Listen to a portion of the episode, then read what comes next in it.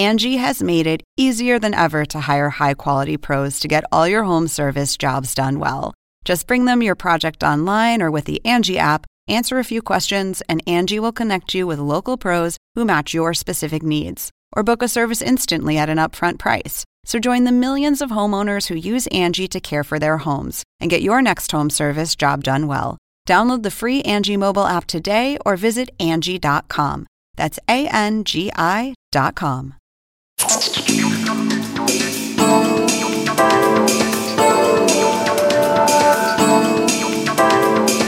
Hola, ¿qué tal? Soy Andrés Oppenheimer. Gracias por estar con nosotros. Hoy vamos a tener un programa bien variadito. Vamos a empezar hablando sobre el nuevo fenómeno de los políticos de extrema derecha en América Latina.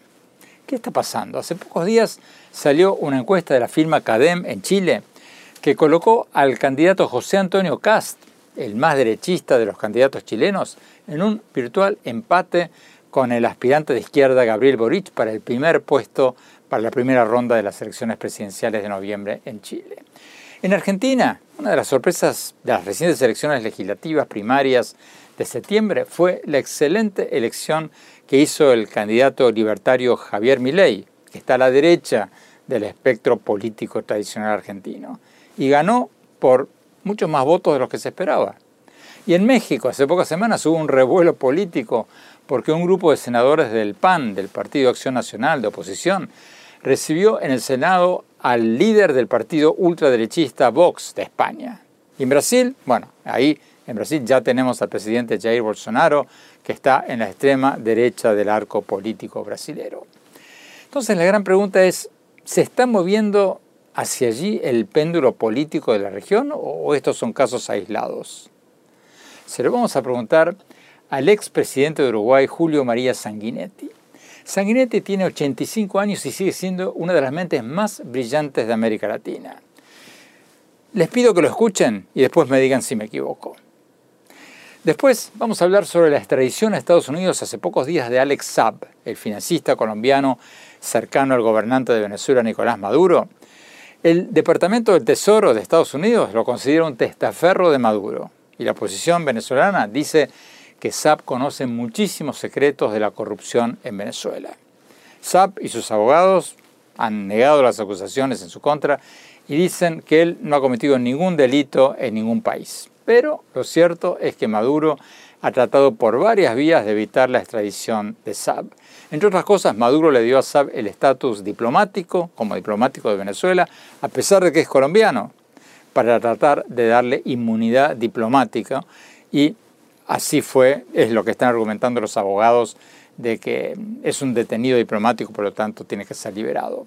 Y Maduro también interrumpió los diálogos con la oposición en México como protesta por la extradición de Saab. Y ahora, la gran pregunta es si Saab, que enfrenta varios cargos de lavado de dinero en Estados Unidos, va a contar todo lo que sabe a cambio de una potencial reducción de su sentencia.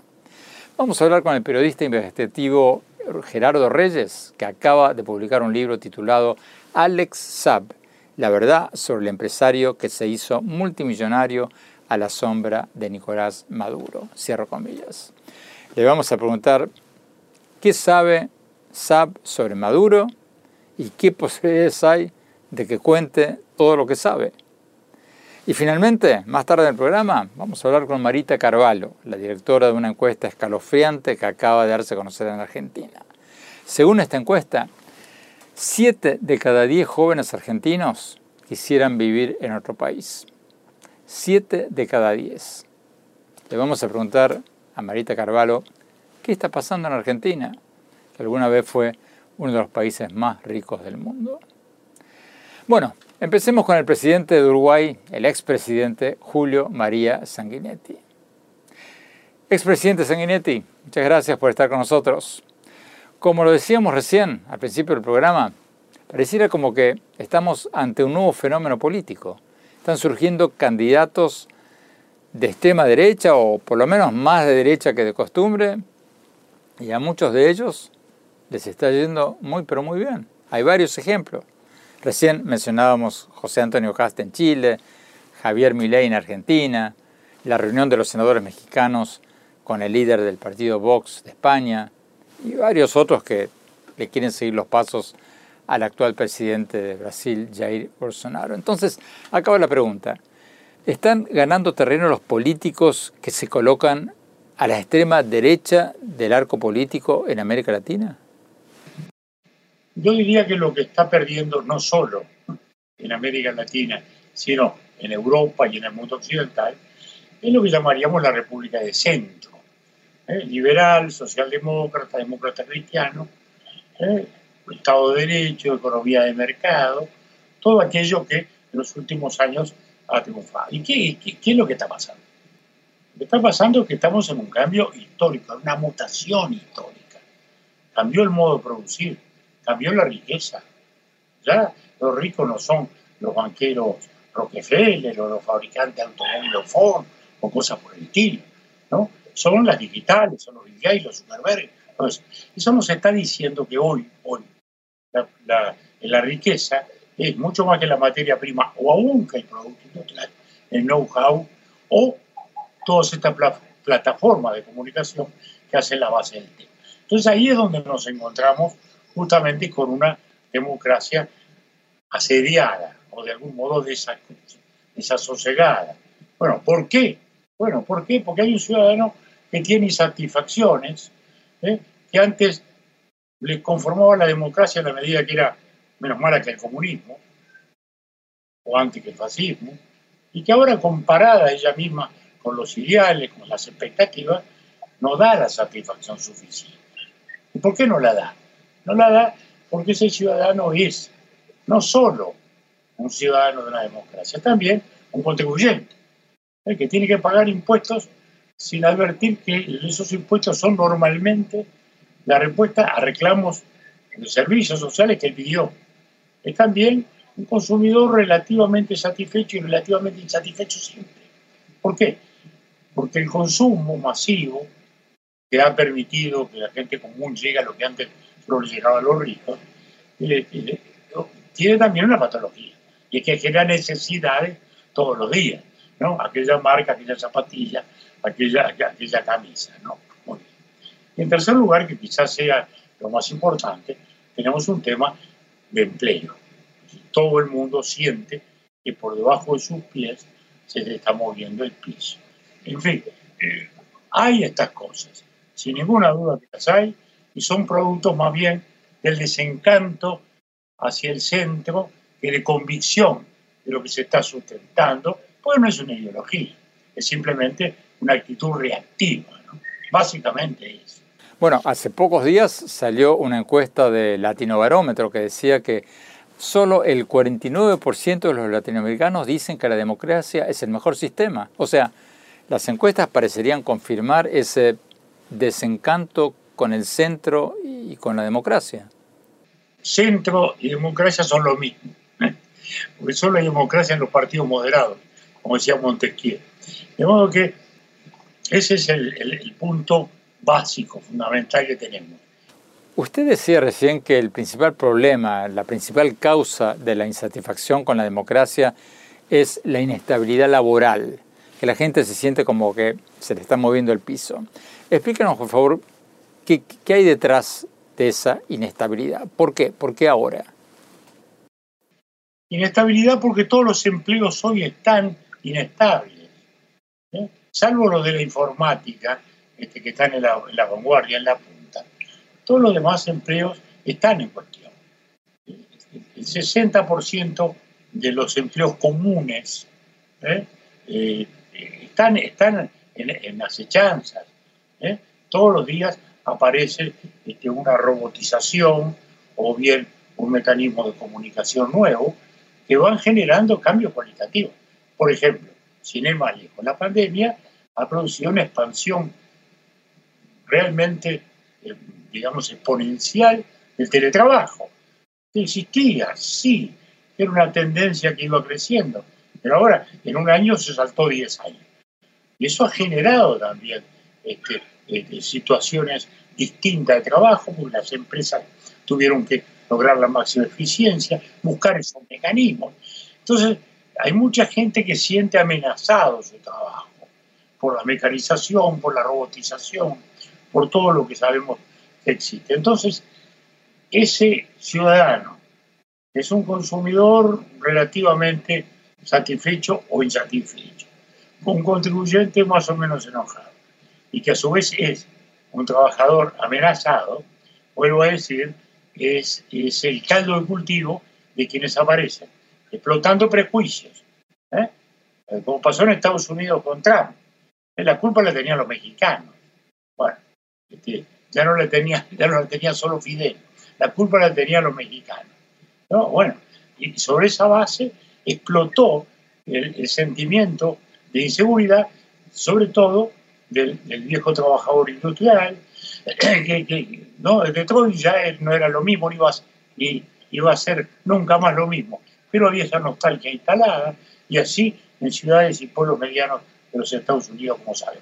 Entonces, ese, ese es el, el, punto. Hay un cambio muy importante del punto de vista del empleo, que vuelvo a decir, recién empieza. Tenemos que ir a un corte, quédese por favor con nosotros, expresidente. Cuando volvamos, seguimos con el expresidente Sanguinetti y después vamos a analizar si el financista cercano a Nicolás Maduro, Alex Saab, que fue extraditado pocos días atrás de Cabo Verde, Estados Unidos, va a contar todo lo que sabe a las autoridades de Estados Unidos o no. No se vayan, ya volvemos.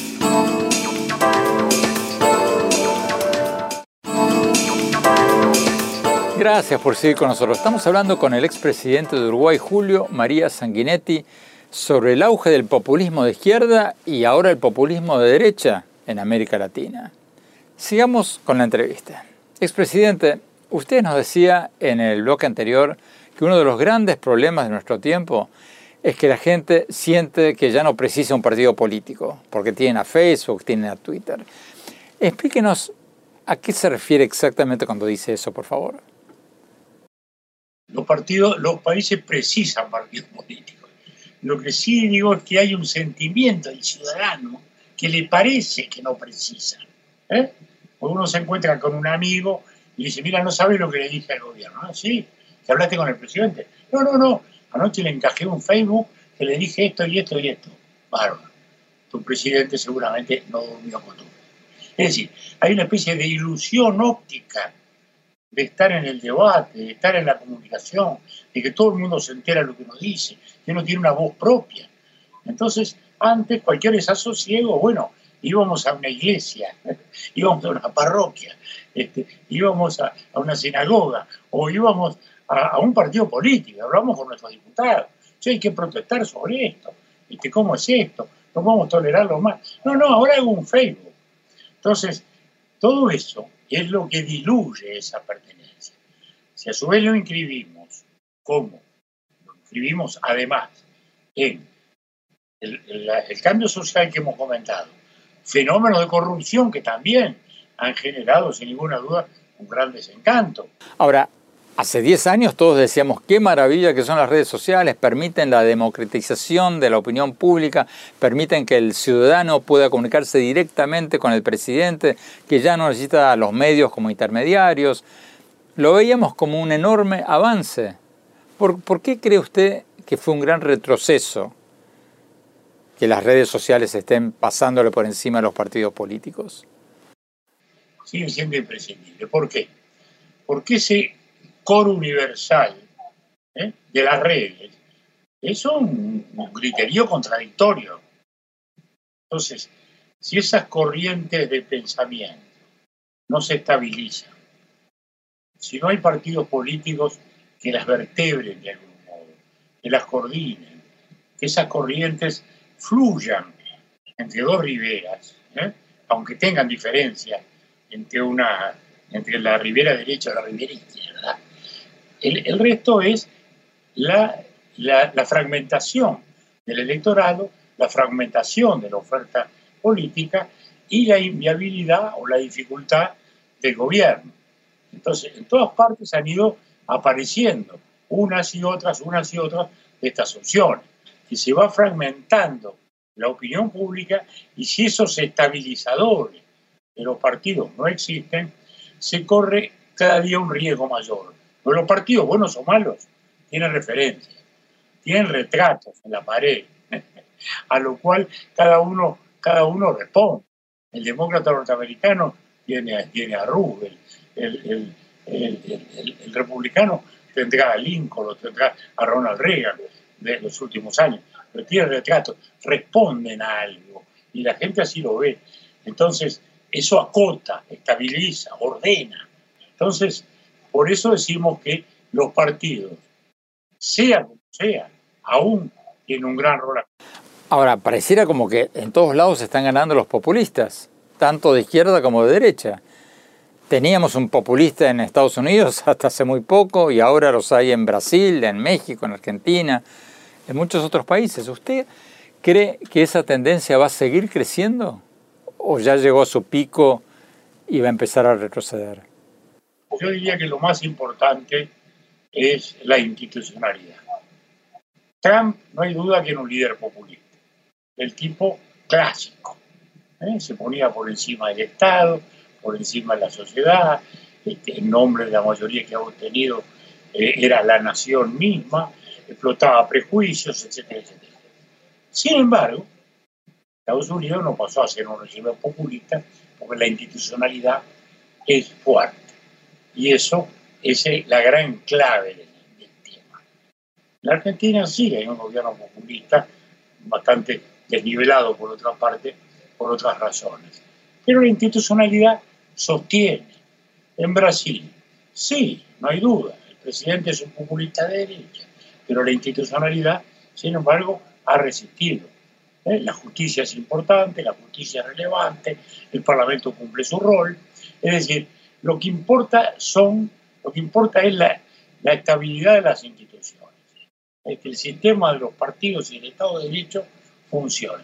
Pero esta ola que se ha dado este, también va a ir pasando porque también vienen los desencantos de estos líderes mesiánicos que van a resolver todo de un plumazo, no bien lleguen, porque los, políticos no lo saben hacer.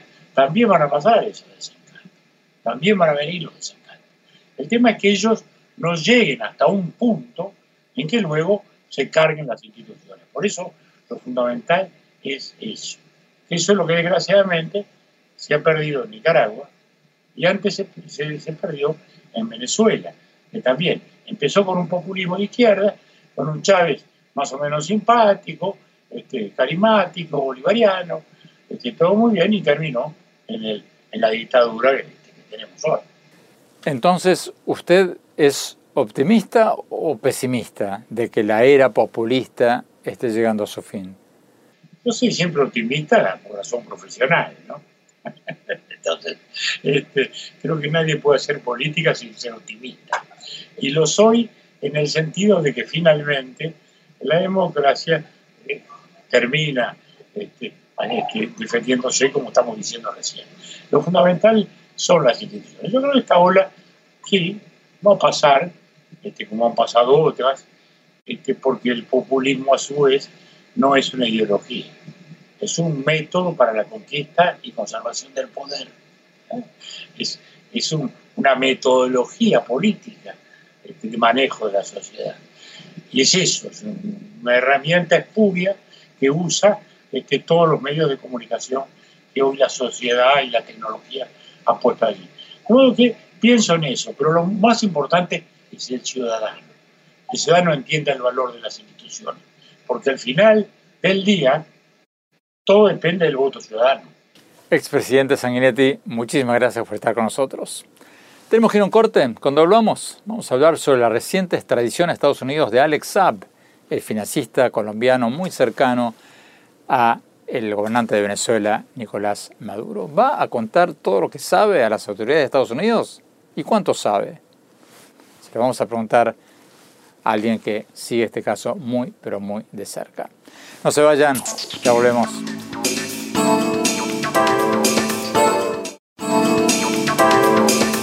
Gracias por seguir con nosotros. Hace pocos días fue extraditado a Estados Unidos Alex Saab, el financista colombiano cercano al gobernante de Venezuela Nicolás Maduro.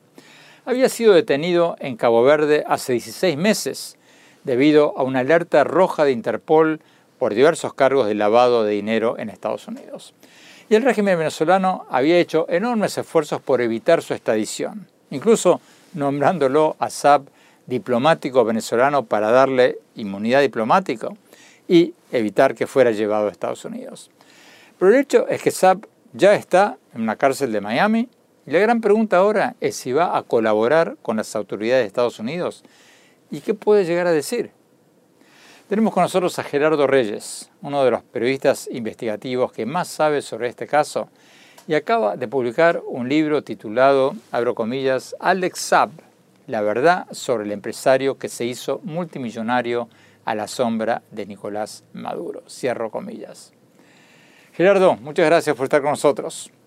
Tu libro, no podría haber salido más puntualmente, salió hace pocas semanas, poco antes de que Saab fuera extraditado a Estados Unidos. Y ahora, bueno, la gran pregunta es la que hacíamos recién.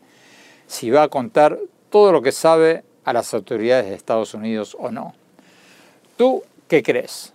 ¿Va a hablar o no? Bueno, yo creo que Alex Saab está inclinado a hablar y lo digo porque durante la preparación de mi libro hablé con fuentes muy cercanas a él que me dijeron que antes y después del arresto, él estuvo en conversaciones con agentes federales, versiones que además ahora están manejando, se están manejando también en la prensa colombiana. Entonces, eso lo pone a él ya como adelantado en, ese punto, eh, antes de las antes de su arresto, él logró eh, entrar en contacto con fiscales de Estados Unidos, se reunió con ellos en Bogotá, en Bahamas y en algún lugar de Italia, según las fuentes que tengo, y después de ser arrestado, hizo también esfuerzos para llegar a un arreglo, a pesar de que él estaba manejando un discurso completamente antiamericano de víctima del imperio. Bueno, Gerardo, quiero aclarar que CNN no ha verificado que Saab haya estado en negociaciones o en contacto con funcionarios o fiscales de Estados Unidos, pero permíteme hacerte esta pregunta. La mujer de Saab, leyó un mensaje en un acto público en Venezuela citando una carta de su marido diciendo que, abro comillas, no tengo nada que colaborar con Estados Unidos, no he cometido ningún delito ni en Estados Unidos ni en ningún otro país. Cierro comillas. ¿Cuál es tu lectura de, eso? Bueno, es un discurso mm, que, se espera de, una persona que está en Caracas, eh, que tiene su familia en Moscú. Moscú también se, pronunció para que fuera bloqueada la extradición de Saab de, Cabo Verde, así que no sé cuánta sinceridad y autenticidad hay en ese discurso. De pronto, si se lee con cierta malicia, ella dice, mi familia está secuestrada en esa, en esa intervención.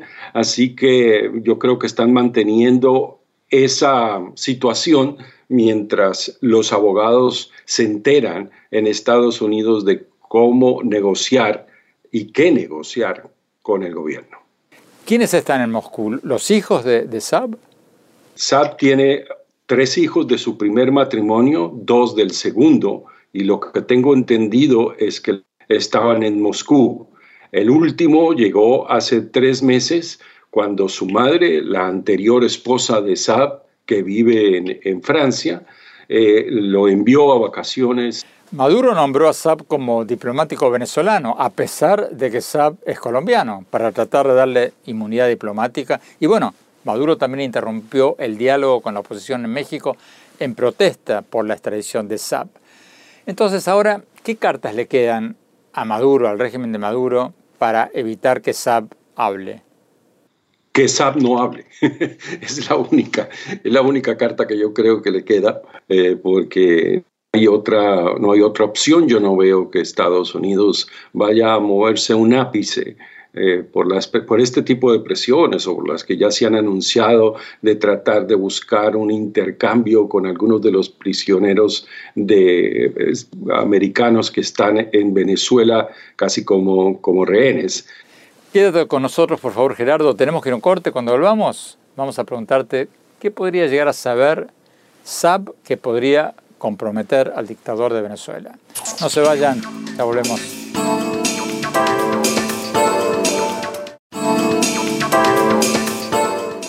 Gracias por seguir con nosotros. Estamos hablando con Gerardo Reyes, uno de los periodistas investigativos que más saben sobre el caso de Alex Saab, el financista colombiano cercano al gobernante de Venezuela, Nicolás Maduro, que acaba de ser extraditado a Estados Unidos. Gerardo, tú has cubierto, investigado delitos de lavado de dinero desde hace varias décadas. ¿Cuán serios son estos cargos de lavado de dinero contra Saab comparados con otros y cuántos años podría pasar en la cárcel?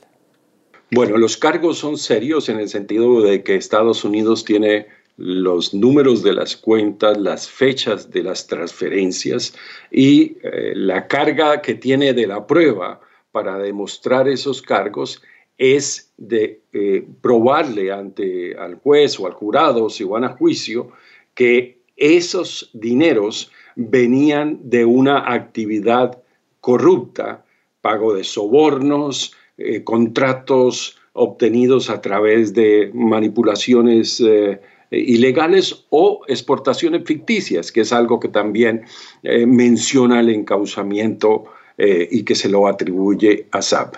Hay que recordar que en la legislación de Estados Unidos cada transacción se convierte en un cargo, pero en este momento hay cierta confusión porque cuando se dieron las conversaciones de los fiscales en Cabo Verde con eh, se negociaron algunos eh, cargos para retirarlos y facilitar la extradición para que la pena no superara los límites de la legislación local, que es la de, la, eh, eh, la de Cabo Verde. Así que yo calcularía que podría estar entre 10 a 20 años la pena que confrontaría en caso de que le dejen uno o dos de los cargos originales del encauzamiento en Miami. Bueno, si Alex Saab decidiera cooperar con la justicia de Estados Unidos, ¿cuánto puede saber? Porque Saab fue detenido en Cabo Verde hace 16 meses. Si Maduro tiene cuentas secretas que Saab conoce, uno podría suponer que Maduro ya las hubiera movido a otros bancos, a otros países, cuando Saab fue arrestado en, Cabo Verde, ¿o no?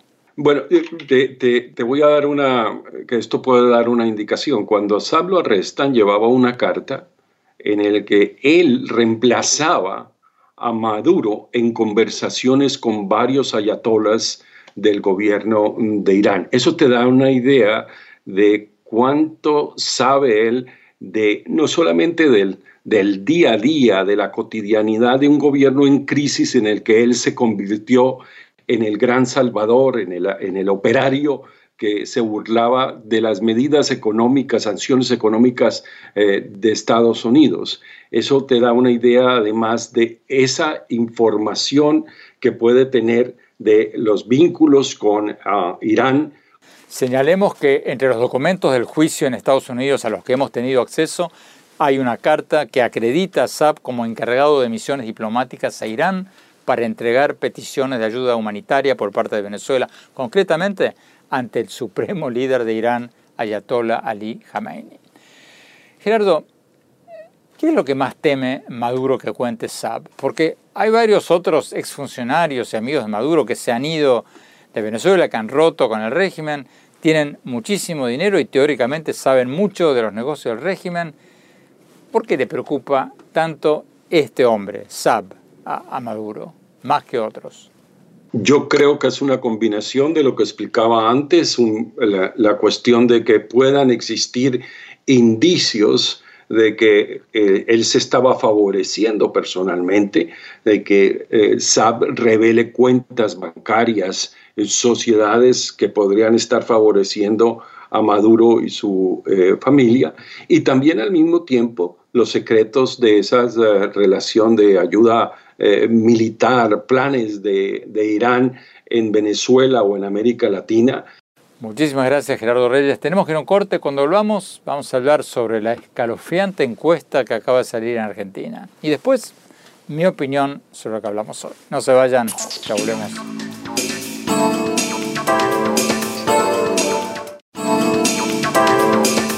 Gracias por seguir con nosotros. Hace pocos días salió una encuesta escalofriante hecha por la Universidad Argentina de la Empresa, UADE, y la consultora Voices, que dice, entre otras cosas, que el 70% de los jóvenes argentinos, escucharon bien, el 70% preferiría vivir en otro país. Y la encuesta tiene muchos otros datos sorprendentes para un país que una vez fue uno de los más ricos del mundo. La encuesta que se realizó en forma online y por teléfono en junio de este año, alcanzó a 1.306 personas de 16 años para arriba en diferentes partes del país. Tenemos con nosotros a Marita Carvalho, eh, la directora de Voices y directora de esta encuesta. Licenciada Carvalho, gracias por estar con nosotros. Marita, ¿cómo describirías el clima social que se vive en Argentina? Porque es realmente chocante este dato, 70% de los jóvenes queriendo vivir fuera del país. ¿Cómo describirías lo que está pasando en Argentina? Bueno, el clima social es muy preocupante. Como vos sabés, hay un crecimiento muy importante de la pandemia. El 45% de los argentinos son pobres hoy, un 11% son indigentes, digamos, y esto es algo que no se resuelve. Hay un 30% de pobreza estructural que no se resuelve en décadas y que se ve tremendamente agravado en este momento. Sumado a eso, hay una poca perspectiva de progreso, que es lo que hace que la situación sea especialmente más eh, traumática eh, para todos, pero fundamentalmente para los jóvenes. Pero bueno, Argentina ya ha tenido varias crisis económicas en el pasado y varios éxodos de jóvenes. ¿Hay algo nuevo en esta crisis? Y, si, es, así, ¿qué, ¿qué hay de nuevo esta vez? Yo te diría que lo nuevo es fundamentalmente esto, la falta de perspectiva hacia futuro. En el pasado, en las encuestas, nosotros veíamos situaciones de mucha insatisfacción, pero siempre se pensaba que las cosas iban a mejorar. Ahora esto no es así. Hay como una decepción con la clase política que hace que más allá de los resultados electorales, la gente tienda a pensar que los problemas de la Argentina no se van a resolver en muchos años. De estos 7 de cada 10 jóvenes que quisieran vivir en otros países, ¿a dónde quieren ir, según la encuesta de ustedes? Mira, eh, en primer lugar aparece España, en segundo lugar Estados Unidos, luego Italia. O sea, un poco a eh, los lugares de origen de ancestros y también a Estados Unidos, digamos. Eh, quieren irse a países más del primer mundo de poder hacerlo. Muchas gracias, Marita Carvalho. Tenemos que ir a un corte. Cuando volvamos, mi opinión sobre los cambios que veo en el mapa político latinoamericano. No se vayan, ya volvemos.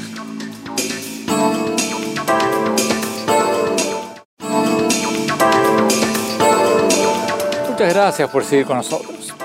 Me alegro enormemente de que hayamos tenido con nosotros hoy al expresidente de Uruguay, Julio María Sanguinetti, porque a sus 85 años es una de las mentes más brillantes de América Latina. A mí me pareció fascinante, entre otras cosas, lo que dijo sobre el problema que están causando las redes sociales al reemplazar a los partidos políticos, al darle a la gente una ilusión óptica, como le llamaba él, de que está participando directamente en el debate, de que está participando directamente en la toma de decisiones, cuando en realidad las redes sociales están produciendo lo que él llamaba un griterío contradictorio que no hace más que polarizar a la sociedad y alimentar a los extremismos.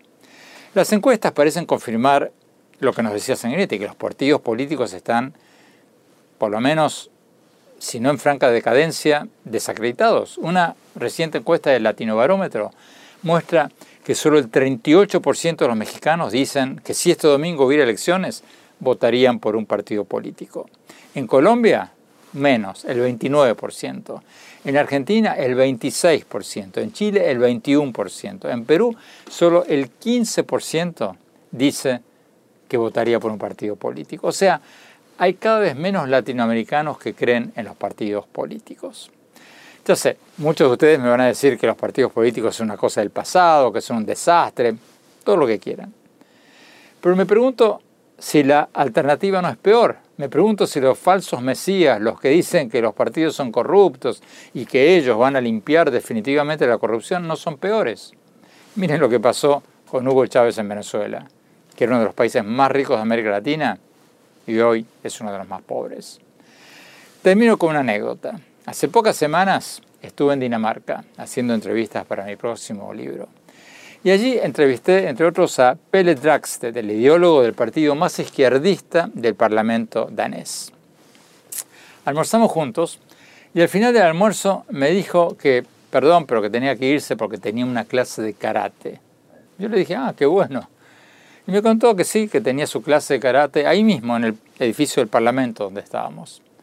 Le pregunté, como curioso que soy, quiénes iban a esa clase. Y me dijo que iban todo tipo de gente, desde el personal de la cocina del edificio del Parlamento hasta los propios parlamentarios. Entonces le pregunté, ¿tú me estás diciendo que tú que perteneces al partido más izquierdista del Parlamento haces karate con legisladores de derecha? Y me dijo que sí. Yo le pregunté, ¿y no se matan entre ustedes? Y me dijo, no, no, para nada. Y me mostró con orgullo una foto de su celular posando para la cámara en ropa de karate con dos colegas de derecha. Bueno, eso pasa en Dinamarca. No quiero pensar lo que pasaría si los legisladores de izquierda y derecha se ponen a practicar karate juntos en muchos de nuestros países. Pero lo que voy es esto. Los partidos políticos representan a sus electores y sus legisladores pueden tener contacto personal y cada tanto llegar a acuerdos. Por supuesto que en los países escandinavos hay una cultura que hace que eso sea mucho más fácil, claro, obvio. Pero, como nos decía hoy Sanguinetti, los partidos políticos son mucho mejores para lograr consensos que lo que él llama el griterío contradictorio de las redes, que por lo general no conduce a nada y que al contrario polariza nuestras sociedades. Las redes no van a desaparecer, pero creo que Sanguinetti tiene razón en que habría que revalorar la importancia de los partidos políticos. Dejan mucho que desear, pero hasta ahora no se ha inventado nada mejor. Bueno, los dejo con esa reflexión. Les cuento que la semana próxima vamos a empezar un nuevo segmento dentro del programa llamado El Innovador de la Semana. Vamos a honrar todas las semanas a los innovadores más interesantes que quieran mejorar el mundo. Si tienen alguna sugerencia, vamos a crear un buzón para innovadores en mi blog en el sitio de internet andresopenheimer.com. Ahí pueden escribirnos con sus sugerencias. Y síganos, síganme en mi Twitter, arroba OppenheimerA, en mi página de Facebook, Andrés Oppenheimer, y en mi cuenta de Instagram, Andrés Oppenheimer Oficial. Gracias por habernos acompañado, cuídense mucho y hasta la semana próxima.